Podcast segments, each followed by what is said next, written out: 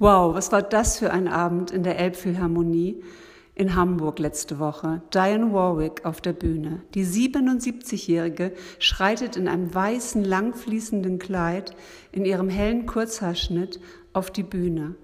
Und die Elbphilharmonie ist ja rund. Das heißt, Diane Warwick sitzt auf einem Barhocker und dreht sich ihrem Publikum zu. Total faszinierend, richtig großartig. Und die Songs gehen so zu Herzen. Bad Bacharachs Songs, ähm, diese Filmmusik und das erinnert an Butch Cassidy und Sundance Kid und Raindrops are falling on your head.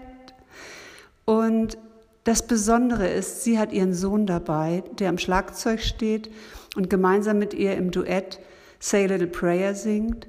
Und sie hat ihre Enkeltochter dabei, Cheyenne, die schon mit neun Jahren zu ihr gesagt hat, ach, das kann ich auch.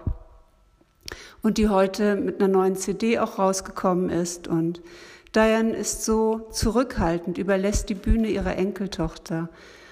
Mit dieser Geste zurückzutreten, ähm, diese Weisheit, dieses Liebevolle und dann ihre große Umarmung am Ende in Richtung Publikum, mit dem sie sich verneigt. Und die Hamburger ja unglaublich. Also so ein tolles Publikum. Noch vor der Pause Standing Ovations. Also, oh, zur richtigen Zeit am richtigen Ort gewesen. Großartig.